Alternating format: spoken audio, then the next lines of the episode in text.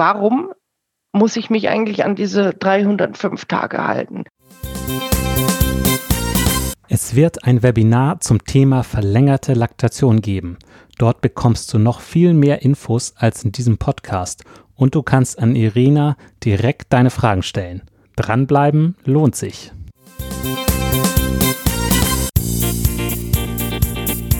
Kuhverstand Podcast, der erste deutschsprachige Podcast für Milchkuhhalter, Herdenmanager und Melker.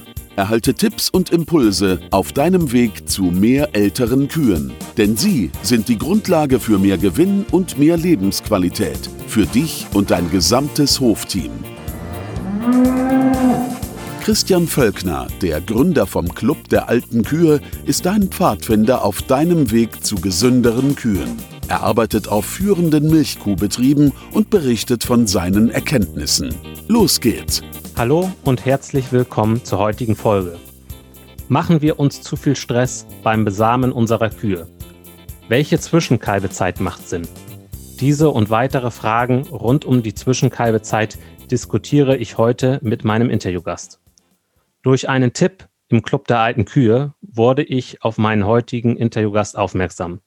Sie schreibt in einem ihrer ausführlichen Facebook-Artikel zur verlängerten Laktation, die sie seit August 2019 umsetzt, folgendes. Am wichtigsten ist aber die Gesundheit der Milchkühe. Und diese hat sich auch nochmal deutlich verbessert. Das ist greifbar geworden. Deutlich spätere Besamung, Stressreduzierung für Mensch und Tier, weil der Zeitdruck weg ist deutlich erhöhte Besamungsrate. Und, und, und. Da kam also noch jede Menge mehr in dem Artikel. Sie bewirtschaftet mit ihrem Mann einen Hof in Bayern mit 115 Fleckviehkühen. Heute im Interview Irena Prims. Hallo. Hallo, Christi.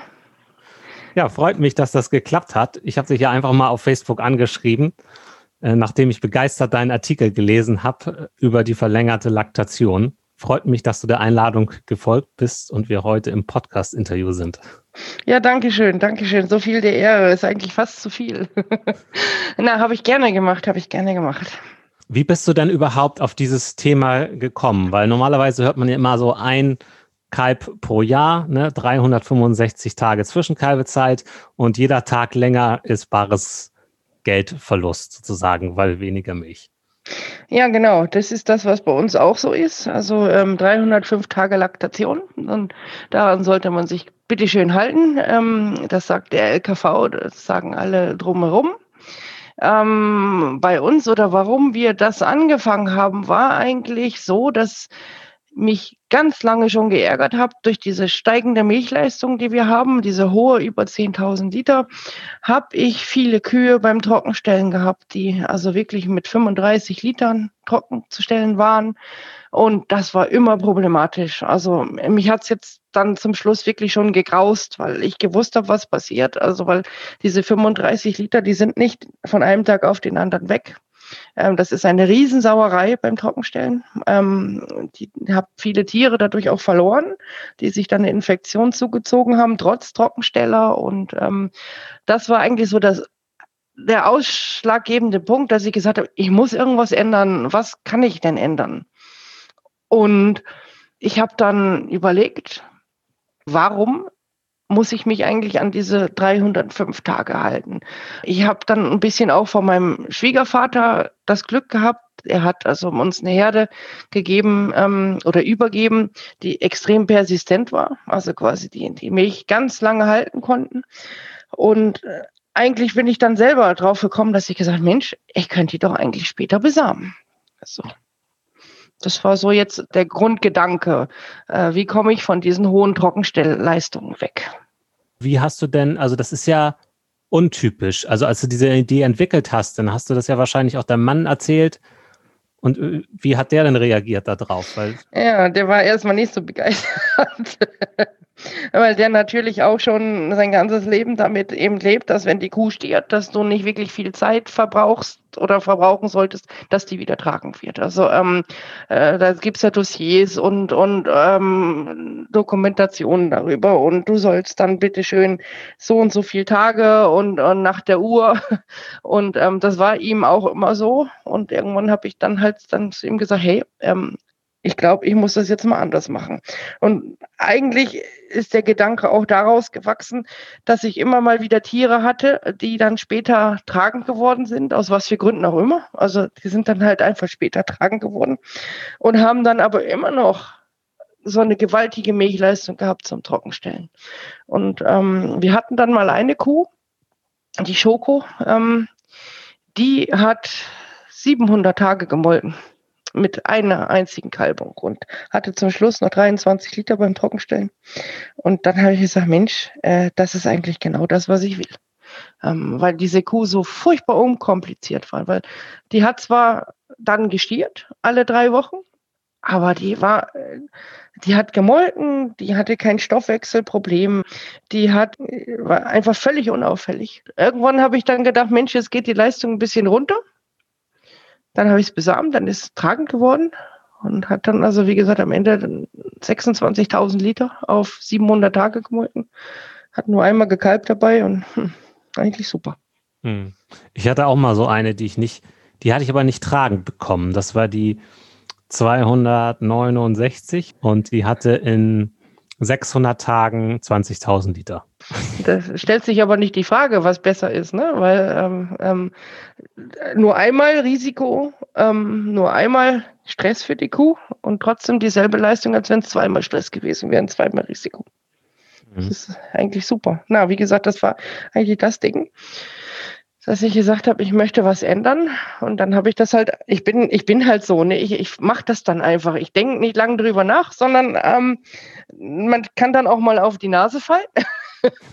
Kenne ich. Äh, aber das sind einfach so, ich, ich denke, ich muss das jetzt einfach machen. Und dann habe ich das gemacht. Also ich habe nicht lange drüber geredet, sondern habe dann einfach am nächsten Tag angefangen, dass ich Kühe nicht mehr besamt habe. ja. Genau. Ja, cool. Genau, so war das. Ja.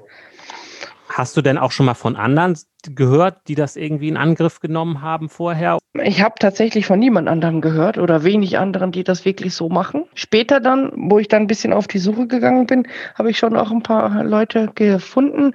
Ich glaube, du hattest auch mal so einen Interviewpartner, ähm, ähm, der das aber schon Jahrzehnte macht mit dieser verlängerten Laktation. Dieser nette Herr da mit dieser Wand, wo die ganzen ähm, Stammbäume sind. Ja, genau. genau. Ähm, und dann habe ich gesagt, da schau her, da sind auch noch mehr. Na, das ist also wirklich ganz alleine gereift, die Idee. Also ich, ich bin da dann so, dann, dann mache ich das Internet auf und dann fange ich an zu suchen. Ähm, und dann google ich ähm, und schaue, was kann mir Google eigentlich dazu sagen. Google ist eigentlich da recht interessanter Partner, wenn man sie richtig bedienen kann, die Suchmaschine die anderen waren dann da nicht so begeistert davon. Also ähm, es ist noch bis heute so, dass ich mich immer über den LKV ärgere, also den Landeskontrollverband bei uns in Bayern. Weil jedes Mal, wenn ich eine Kuh spät besame, dann schimpft mich mein Besamungsprogramm und fragt mich, ob ich nicht eine Besamung vergessen habe. Also jedes Mal. Das ist so nervig. Geht immer so ein roter Kasten auf. Sagt, hey, du hast eine Besamung vergessen. Kann das sein? Nein, habe ich nicht. Doch, kann ja gar nicht das sein, aber wie gesagt, ähm, ja, schwierig. Also ähm, ja, du bist ja irgendwo Vorreiter, ne? Und bis das dann ähm, ankommt in der Masse, dauert das ja auch. Und ich vermute, also ich glaube, dass diese verlängerte Laktation, das spätere Besamen ein Trend sein wird. Ja, vor allen Dingen auch, wenn man jetzt die aktuelle Lage ansieht bei uns äh, auf der Welt auch oder speziell in Deutschland bezüglich Tierwohl und dieser ganzen Diskussion darum. Wir haben zu viele Kälber in Deutschland auf dem Markt. Das ist einfach so, ähm, weil wir haben viele Kühe.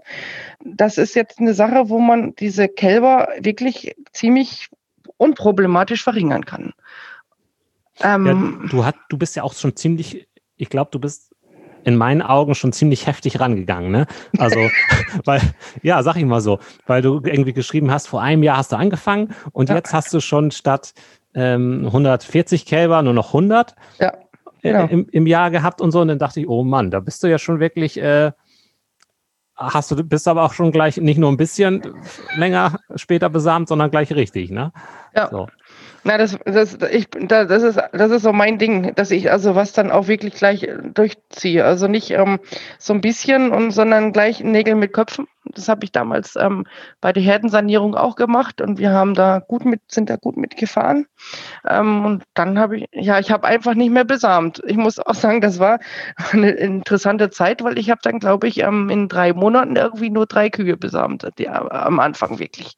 Die, wo, wo ich dann schon gedacht habe, hm, und mein Mann dann gesagt hat, hey, willst du nicht mal wieder eine Kuh besamen?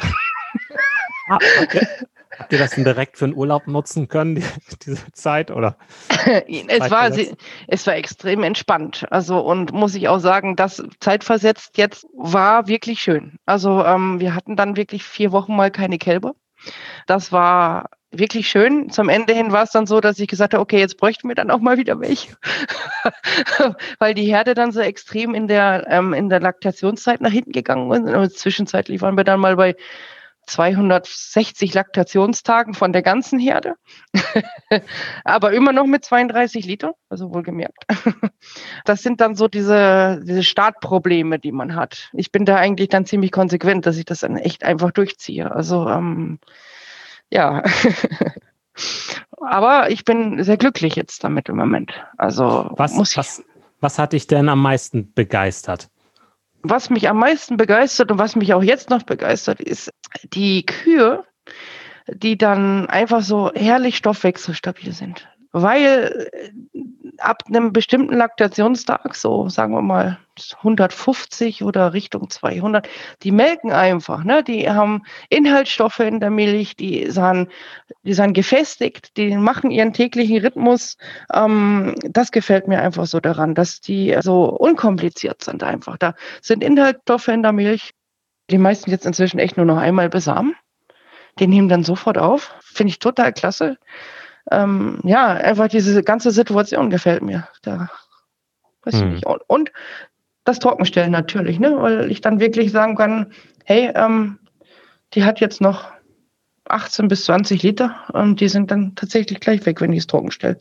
Oder eben, also kommt natürlich auch vor, dass es weniger ist. Also das sind so die Probleme manchmal, ähm, dass du dann, du musst ja ganz genau schauen, welches Tier besame ich jetzt so spät. Du kannst dann nicht grundsätzlich sagen, ich besame jetzt alles so spät sondern du musst schon auch schauen, welche du spät besamst.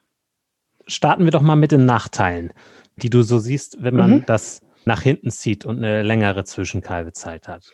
Ja, genau. Da gibt es auf jeden Fall welche, die möchte ich auch gar nicht verschleiern, weil nirgends ist nicht auch ein Nachteil, wo nicht ein Vorteil ist oder was andersrum.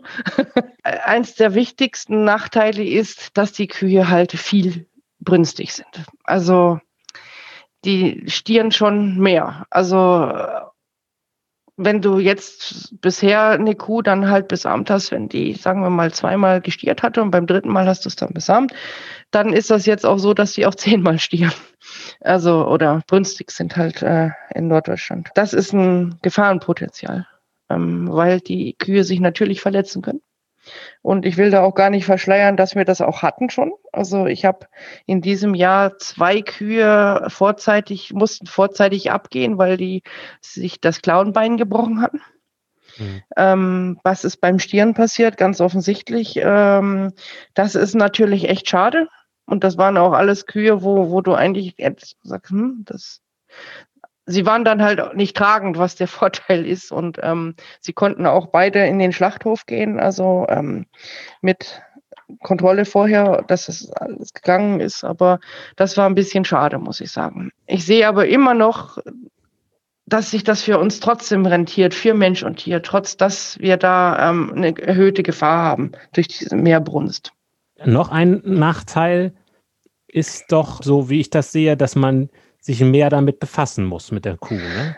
Ja, also du kannst nicht mehr einfach eine Kuh besamen, das ist ganz klar, sondern du brauchst schon auch Zeit. Weil du musst, wenn du siehst, die Kuh stiert, bei uns geht das ja über die Aktivitätsmessung, da ruft die, das Programm mein, ruft mich an oder schreibt mir eine WhatsApp und sagt, hey, die Kuh stiert. Und dann muss ich halt im Computer schauen. Also dann geht nicht nur, dass ich jetzt den Stier raussuche, sondern dann muss ich schauen, wie viele Laktationstage hat die Kuh, wie viel Leistung hat die Kuh, wie viel Leistung hatte sie in der Laktation davor? Wie war da die Persistenz? Wann habe ich sie trockengestellt? Mit wie viel Liter? Wie ist die Kuh eigentlich so drauf? Also du musst also wirklich schon so fünf bis zehn Minuten dafür aufwenden, dass du guckst, ob das alles passt. Kann ich sie jetzt besamen oder kann ich sie nicht besamen? Das ist halt mhm. nicht mehr einfach diese Entscheidung, sondern du musst schon dann wirklich gucken. Hat aber auch Vorteile wieder, weil du die Tiere ein bisschen besser kennenlernst. also ich kenne meine eh, aber für jemanden, der sich da bisher noch nicht so befasst hat, ist das eigentlich eine gute Sache, um seine Tiere besser kennenzulernen. Also mehr brünstige Tiere und auch äh, gewisser Zeitaufwand ja. für, für das, äh, auch für das Festlegen, wann besamt wird, ab wann besamt wird. Genau. Ähm, und der dritte Punkt, du hast ein Risiko, dass es nicht klappt. Vor allen Dingen in den Erstlaktierenden, also bei den Erstlaktierenden, weil da hast du ja noch überhaupt keine Idee, wie das eigentlich sein könnte. Ähm, wie ist, wie persistent ist die Kuh? Ähm, was passiert, wenn du die Kuh besamst? Es gibt ja Kühe, sobald du die besamst, die dann einfach mit der Leistung brutal nachlassen, wenn die da tragend sind. Und das weißt du halt noch nicht das ist immer so ein bisschen Überraschungseffekt. und es kommt dann auch eben wirklich bei uns auch vor, dass ich dann mal Kühe dann trockenstellen muss irgendwann. Und die haben dann tatsächlich noch vier Monate bis zum Kalb oder fünf Monate, wenn es blöd läuft, weil dann einfach da keine Milch mehr ist. Da muss ich halt mit leben. Ne? Also hm. das ist ganz sicher auch einer der Nachteile. Ähm, man muss sich halt da beschäftigen, genau. Dann, dann müsste man ja eigentlich äh, das so sehen, dass die Futterkosten, es könnte ja auch sein, dass sie dann ansteigen, ne? Ja, sicher. Ja. Klar. Genau, wobei, wobei man muss gegenrechnen, die Diskussion hatten wir nämlich im äh, Club der alten Kühe, da hatte das nämlich einer mal ausgewertet, der hatte Daten vom 800 Kuhbetrieb über mehrere Jahre und hat, mhm. dann, hat dann mal geguckt, weil es da auch natürliche Schwankungen gab, äh, wie lange die Zwischenkalbezeit war. Und hat sich das in Blöcke aufgeteilt und dann mal geguckt, wie die äh, Milchleistung war pro Futtertag. Und mhm. dann ähm, hat er ja festgestellt, dass durch die verlängerte Laktation hast du halt auch weniger Zeiten also du hast ja für die gleiche Milchmenge, weil sie in der Laktation, in jeder Laktation mehr Milch geben, hast du weniger Trockenstehtage, wenn es normal durchläuft. Ne? Nicht, mhm. wenn es so, so, so lange trocken stehen, aber wenn es normal durchläuft, hast du halt weniger Trockenstehtage, wo sie ja auch fressen, aber keine Milch geben. Ja, genau, richtig. Das entschärft das Ganze wieder so ein bisschen. Und ja. dann war gar nicht mehr so ein großer Unterschied. Ne? Ja, so. das, ist, das ist richtig. Diese ähm, ähm, Lebenstagsleistung, die steigt halt enorm an, auch also bei sowas. Ähm, so dass ich inzwischen also jetzt schon von dieser einen einzigen Laktation, die verlängert ist, ähm, ähm, gehe ich schon bei Tieren in der dritten Laktation oftmals über diese 20 Liter Lebenstagsleistung rüber ähm, wo, wo man wirklich sagt, in Deutschland ist die Lebenstagsleistung bei Schlachtkühen, ich glaube, bei 12 oder 13 Kilo pro Tag. Und ähm, da habe ich dann schon in der dritten Laktation Tiere, die dann schon über 20 Kilo sind wo, wo ich dann, ähm, weil Lebenstagsleistung ist zum Beispiel auch für mich ein Indikator für Tierwohl und für ähm, Effizienz. Ähm, gar nicht die Laktationsleistung, also 10.000 Liter sind ja schön, aber du kannst äh, mit der Lebenstagsleistung wirklich auch nachweisen, ob das Tier effizient ist und ähm, ob du was richtig gemacht hast und wie du stehst. Viel besser wie mit einer, simplen Laktation. Also Stimme ich dir voll und ganz zu. das ist na, das ist wirklich so ein Indikator, wo ich dann auch ganz oft nachfrage, wenn ich mit anderen Landwirten spreche und die mir dann irgendwelche Superleistungen präsentieren und sagen, ah ja, dieser Betrieb, der ist jetzt super gut, weil der hat da 15.000 Kilo Laktationsleistung und dann, wenn es dann danach fragst und Lebenstagsleistung, wie schaut es aus? Dann haben manche gar keine Ahnung, was es ist. oder ja, und wissen das nicht. Oder die sind halt wirklich gar nicht so gut. Ist ja auch logisch, weil die Lebenstagsleistung berücksichtigt halt auch das Erstkalbealter zum Beispiel und solche ja. Dinge. Einmal zusammenfassend für dich als Hörer sagen wir vier Nachteile. Ja. Erster Nachteil, du hast mehr brunstige Tiere, also mehr Verletzungsrisiko. Ja. Zweiter Nachteil, du brauchst mehr Zeit für die Besamung, weil du äh, ja auch ein Stück weit individuell fürs Tier das festlegen musst, damit mhm. das gut funktioniert. Dritter Nachteil, bei den Erstlaktierenden hast du keine Erfahrungswerte, wie die Persistenz ist. Da ist ein gewisses Risiko, dass das nicht so gut funktioniert äh, in der ersten Laktation. Und vierter Nachteil, falls irgendwas im Leben deiner Kuh dazwischen kommt und sie doch ähm, mehr abfällt in der Leistung, zum Beispiel durch, äh, ja, durch eine Krankheit, die sie mitgemacht hat, ähm, hast du halt auch das äh, Problem, dass sie dann ähm, wenig Milch hat über eine längere Zeit und dann bist du vielleicht zu einer längeren Trockenstehzeit gedrängt, sozusagen. Äh, ja. Oder genau, man, richtig. Ja, Kann, obwohl, obwohl das ähm, wieder auch so ein Nachteil, Vorteil ist. ähm, okay. Vor allem der letzte Punkt, weil das hatte ich dieses Jahr zweimal fliegen gesagt, wo mir Kühe ähm, krank geworden sind oder kaputt geworden sind oder also wie gesagt, die dann tatsächlich zum Schlachthof, also eine hatte sich dann an der Klaue wehgetan und eine hatte, ich weiß gar nicht, irgendwas anderes im Euter, genau, eine Euterinfektion. Und zu normalen Umständen wäre diese Kuh zu dem Zeitpunkt tragend gewesen. Okay. Ja. Gut, dann kommen wir doch mal kurz zu den Vorteilen. Fangen wir mal an damit, dass du dich besser fühlst. also du hast einfach nicht mehr diesen Druck was vorher schon immer ein ganz großes Problem war, dass du das Gefühl hast, du musst die Kuh jetzt tragen bringen und zwar so schnell wie möglich. Also quasi nach, nach der Kalbung ist vor der Kalbung sozusagen. Du konntest das gar nicht genießen in dem Sinne, dass die Kuh jetzt da gekalbt hat und die jetzt laktiert, weil das nächste ist schon wieder angestanden, die nächste Brunst muss kommen, die übernächste Brunst muss kommen und dann musst du es besamen. Und das ist halt einfach echt weg. Dieses, ähm, der Stresspegel. Habe ich jetzt eine Brunst verpasst? Oder hat die Kuh vielleicht noch gar nicht gestiert, weil der Zyklus noch gar nicht läuft.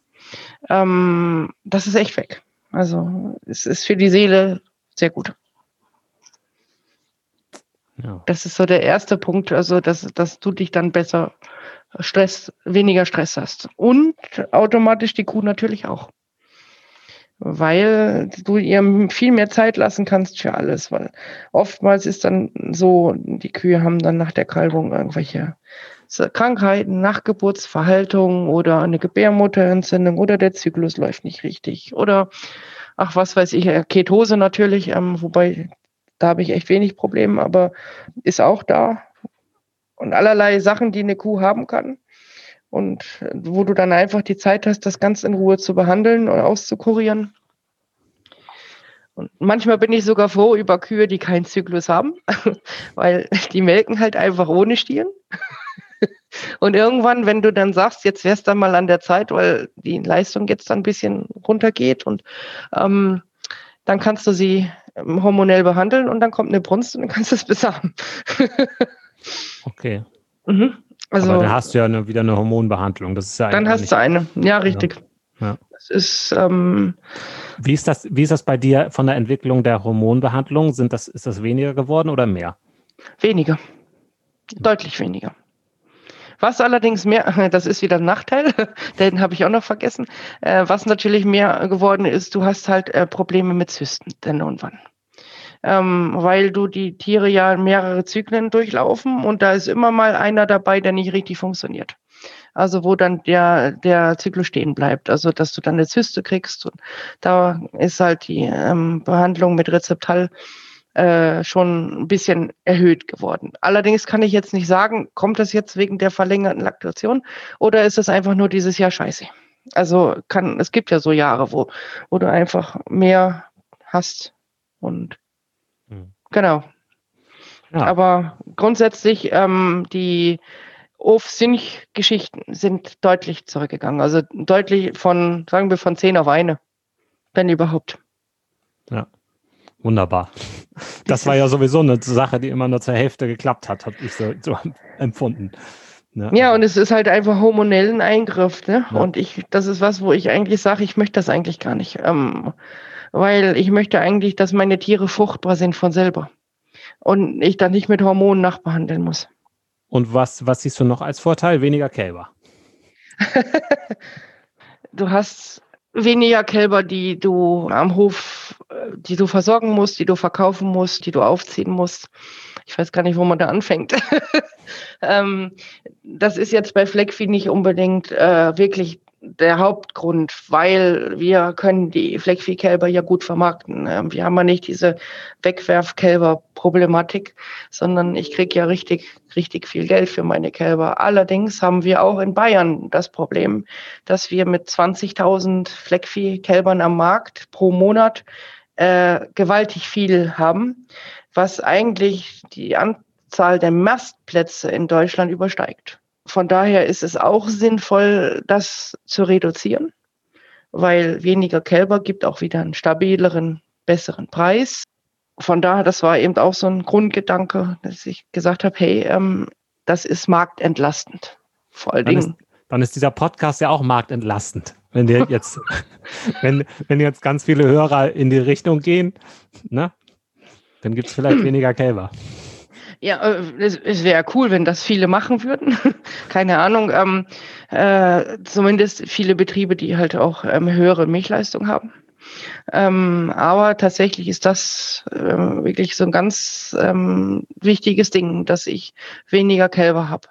Also einerseits für den Markt und andererseits für dich selber auch, weil jedes Kalb, ähm, was du bekommst, macht dir Arbeit kostet dich Geld, du bringst eh da Leistung, denn du bist ja eh da. ah. ähm, viele, die rechnen ja ihre Leistung gar nicht. Wenn ich dann höre, ja, ich verkaufe das Kalb für 10 Euro, ähm, dann hat es aber gesoffen und dann hat es auch Medikamente gebraucht.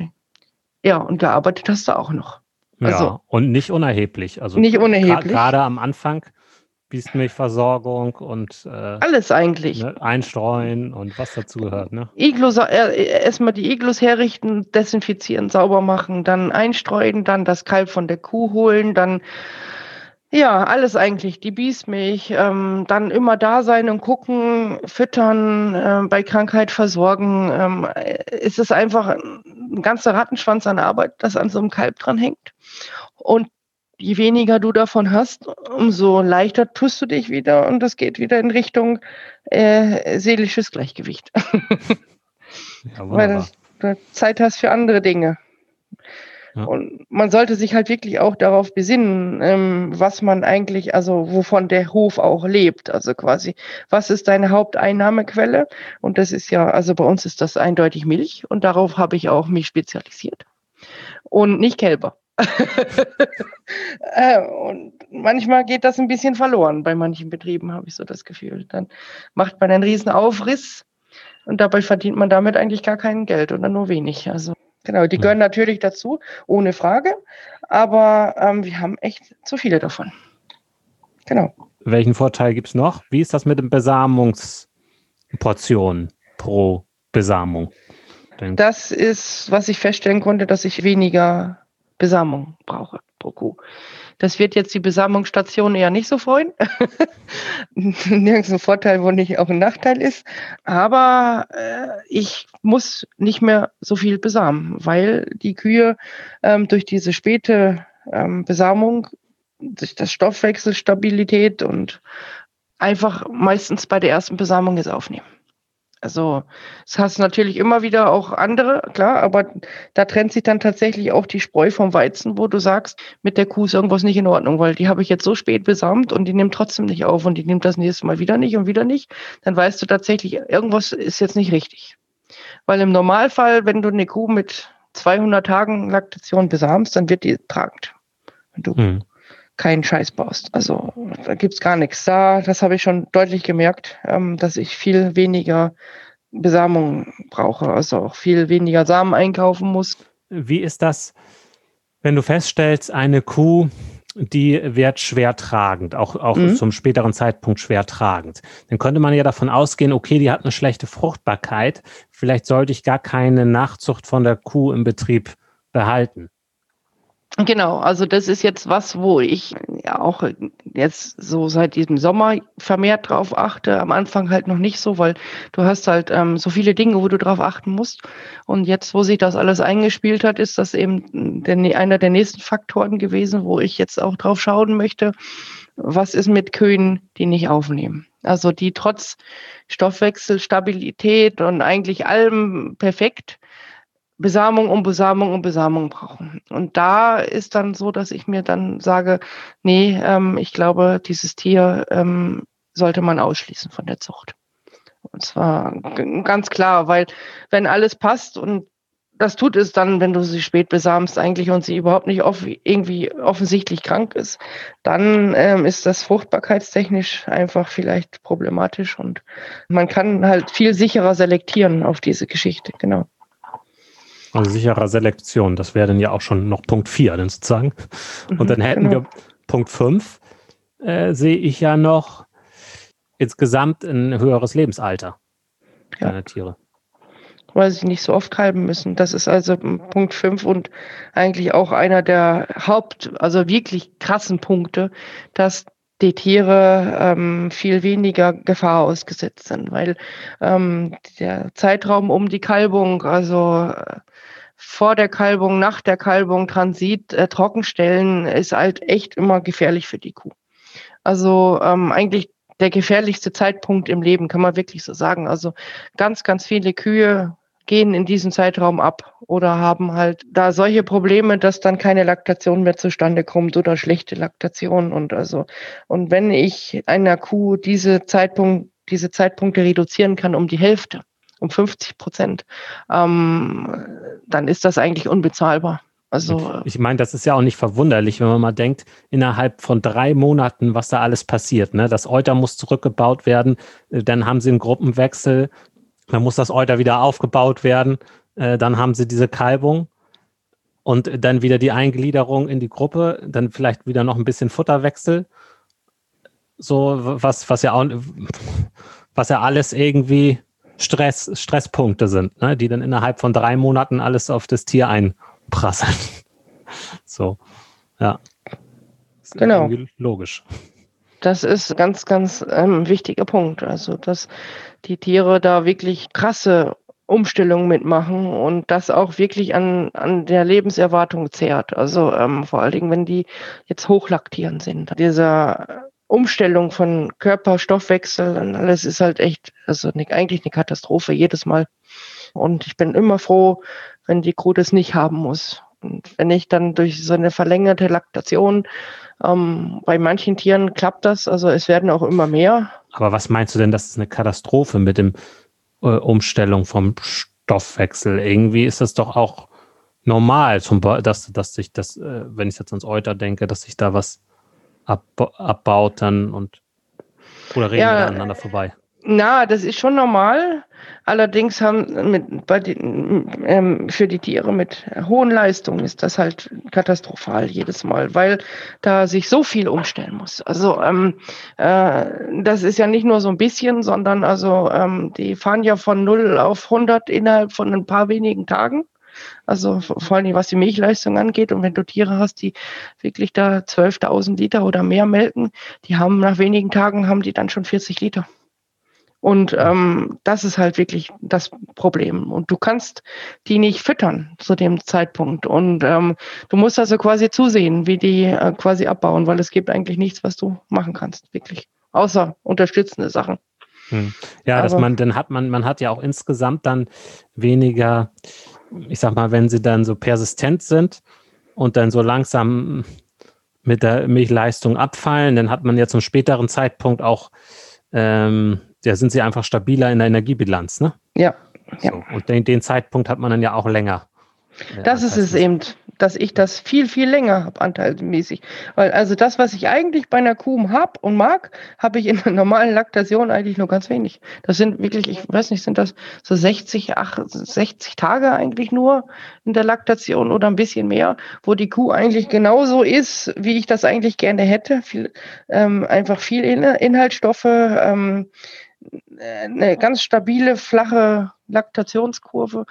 Die ist dann tragend, quasi, weil dann hast du auch keine Brunst mehr und dieser, dieser Moment ist halt echt kurz in der Laktation.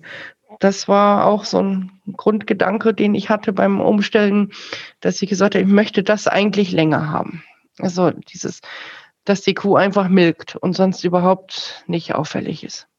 Ja, also wie gesagt, dieses, das hatten wir eh gerade schon, die höheren Inhaltsstoffe, weil du diese Phase länger hast. Ähm, mit den Kosten ist das dann ja auch so eine Sache, weil die Tiere brauchen dann ja zu dem Zeitpunkt auch kein äh, hochwertiges Laktationsfutter mehr, also quasi Zusatzkraftfutter.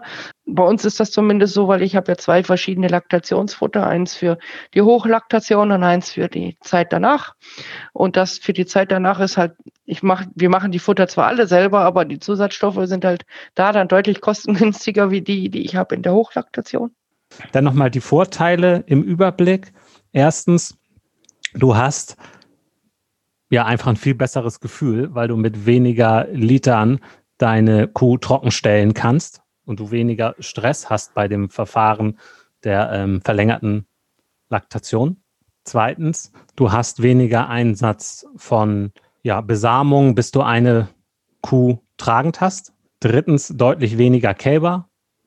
Viertens, ein längeres Lebensalter deiner Kühe, dadurch, mhm. dass sie weniger oft kalben müssen. Jede, bei jeder Kalbung altert die Kuh mehr, als wenn sie nicht kalbt sozusagen. Ne? Also das merkt man ja als Landwirt. Ne? Also nach jedem Kalb sieht ja deine Kuh älter aus. Das ist, ist ja einfach so. Das geht den Menschenfall genauso. ja, wahrscheinlich. Wollte ich jetzt mal so sagen. Und, und dann noch fünftens weitere Vorteile, die wir jetzt gerade nicht auf dem Schirm haben. Aber ich schreibe das alles nochmal in die Artikelbeschreibung rein. Da ja. kannst du das äh, nochmal nachlesen, die Vorteile und natürlich auch die Nachteile. Denn ähm, dass man nur Vorteile hat, äh, das ist äh, meistens nicht so. Man hat ja. ja auch immer einen Preis zu zahlen. Das ist auch unglaubwürdig. Und das ist ja, das ist in der Landwirtschaft so eine Sache, was eigentlich nicht sein darf, Unglaubwürdigkeit. Du musst halt ähm, schon wirklich für das stehen, was du da machst. Und, ähm, und wenn du das anderen Menschen auch zeigen möchtest, sollten sie auch die Nachteile sehen. Also, ja, ähm, und man kann, muss halt auch einfach sagen, welche Zwischenkalbezeit macht Sinn? Das ist eine individuelle Frage. Das kommt auf den Betrieb an, das kommt auf deine Kuh an. Das muss jeder für sich selber entscheiden, ob auch so eine verlängerte Zwischenkalbezeit zu dir passt, ob die für dich Sinn macht. Ne? Das ja. hängt auch von deiner Herde ab. Ist die persistent genug dafür? Ähm, auch wie vielleicht auch die Frage, wie schnell machst du das? Ne? Wenn du nicht so persistente Tiere hast, kannst du nicht so schnell dabei. Sonst kannst du schneller das umsetzen. Es gibt da einfach viele Faktoren. Die Persistenz ist halt ein ganz wichtiger Faktor, ähm, weil ohne die funktioniert das nicht. Die Herdenleistung ist auch nochmal ein Faktor, weil mit einer 7500 Liter Kuh machst du das nicht, ähm, weil das einfach, da reicht die Milch nicht aus. Das muss man auch ganz klar sagen. Also ähm, wenn man Einzeltiere hat, dann würde es sich da schon auszahlen, wenn du das mit Einzeltieren machst. Also wenn du wirklich Tiere hast, die viel Leistung haben und persistent sind, dann tust du denen sicherlich einen Gefallen, wenn du das verlängerst, ähm, wenn du das auch nicht mit der ganzen Herde machen kannst, aber zumindest mit bei Einzeltieren schon mal anfangen. Ähm, dann siehst du selber, ach, das macht ja Spaß. Dann wirst du bei den nächsten Besammlungen darauf achten, dass der Stier Persistenz vererbt und dann ist das Ganze, dann läuft das so. dass es immer mehr wird, zu schleichend. Ja. Also, dieser, ähm, dieser Persistenzzuchtwert, den kannten wir bisher bei den schwarzbunten Tieren gar nicht. Okay. Der wird aber wohl kommen, wo, wurde mir ins Ohr geflüstert. Das, so. ist ja, das ist ja interessant. Das haben wir bei Fleckvieh, also solange ich denken kann schon. Das ist, ähm, und, äh, ist auch sehr ausschlaggebend und auch sehr ähm, aussagekräftig, dieser Wert. Ist eigentlich mit einer der wichtigsten Sachen, diese Persistenz. Weil diese Sachen, das macht eigentlich alles so viel leichter. Ähm, ich habe das, es ist immer schon ein bisschen mein Fable gewesen. Ich habe eigentlich lieber die Kuh, die 365 Tage 30 Liter gibt, als die Kuh, die 100 Tage 70 Liter gibt und den Rest der Ta Zeit ähm, irgendwo dazwischen und am Ende äh, zwischendrin furchtbar krank gewesen ist. Und ähm, ja, weil 305 Tage, 30 Liter sind auch 10.500. Mhm. Vergisst man immer. Ähm, ja. Sind mir eigentlich die liebsten Tiere und mit denen funktioniert das dann auch. Also. Ja, okay. Dann möchte ich noch einmal hinweisen, wir beide haben uns überlegt, dass wir ein Webinar anbieten wollen, wo du, Irena, nochmal zeigst, wie machst du das konkret mit deinen Kühen? Äh, wie entscheidest du, äh, wann du besamst? Und wir werden auch Bilder sehen aus deinem Stall. Jo. Und die Hörer können auch direkt Fragen stellen. Ja. Genau, richtig. Also einfach nochmal so Themen wie, wie bestimmst du, wann besamt wird? Ähm, auch ein paar Daten können wir von dir zeigen oder Hilfsmittel, die du nutzt äh, um da Entscheidungen zu treffen. Die Teilnehmerzahl ist auf 30 Teilnehmer begrenzt. Da kommt dann Gesprächsatmosphäre auf und dann können Fragen direkt an dich gestellt werden. Und für alle, die in der Technik noch nicht fit sind, ist es auch kein Problem. Äh, wer möchte, kann sich im Vorfeld bei mir melden und dann testen wir einmal deine Technik. Super. Ja, die Technik macht es möglich. Da kann ich nämlich auch äh, mit Tablet und Headset äh, die Leute mit in den Stall nehmen. Das ist sehr, sehr praktisch. Also, du bist ziemlich technikaffin, kann das sein? Ja. Deswegen hast du auch einen Make-Roboter. Genau. Nein, das, das, liegt wahrscheinlich eher daran, dass ich tatsächlich meine erste Ausbildung ist Energieelektronikerin, Fachrichtung Betriebstechnik. Da kommt das her. okay. Ja, nein, ähm, äh, das und da macht mir sowas natürlich auch Spaß, wie mit der verlängerten Laktation, weil du da auch Technik brauchst. Ähm, oder viel gerne benötigen kannst. Okay, ja, dann möchte ich noch zu einer kurzen Fragen- und Antwortenrunde kommen. Ich stelle dir ein paar Fragen und deine Aufgabe ist es, möglichst schnell und kurz darauf zu antworten. Oh, alles klar. Lego mio. Bist du bereit? Ich bin bereit. Wie viele Milchkuhbetriebe hast du schon gesehen? Oleg, ähm, jede Menge, passt nicht an eine Hand. Was freut dich, wenn du dir die derzeitige Milchkuhhaltung anschaust? Dass es den Tieren immer besser geht. Gibt es etwas, was dich ärgert oder verwundert? Die Haltung der Öffentlichkeit ähm, zur Landwirtschaft. Welches Werkzeug, welcher Service hat für dich persönlich einen hohen Nutzen? Mein Melkroboter. okay. Gibt es ein Buch, das du empfehlen kannst? Ähm, jetzt muss ich tatsächlich ähm, überlegen. Harry Potter. okay. Harry Potter. Die, letzte, die letzte Frage ist sicherlich die verrückteste. Okay. Stell dir vor, du wachst morgen in einer identischen Welt auf wie die Erde. Du hast all deine Erfahrungen und all dein Wissen, jedoch keine Kontakte. Du stellst fest, dass du Chef eines familiären Milchkuhbetriebes in Niedersachsen bist. Der Betrieb ist durchschnittlich und alles läuft so vor sich hin.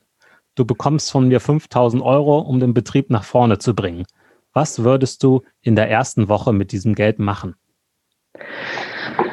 Uh, in Niedersachsen. Da sind die Kühe schwarzbunt. ähm, ich würde eine Fleckviehkuh kaufen.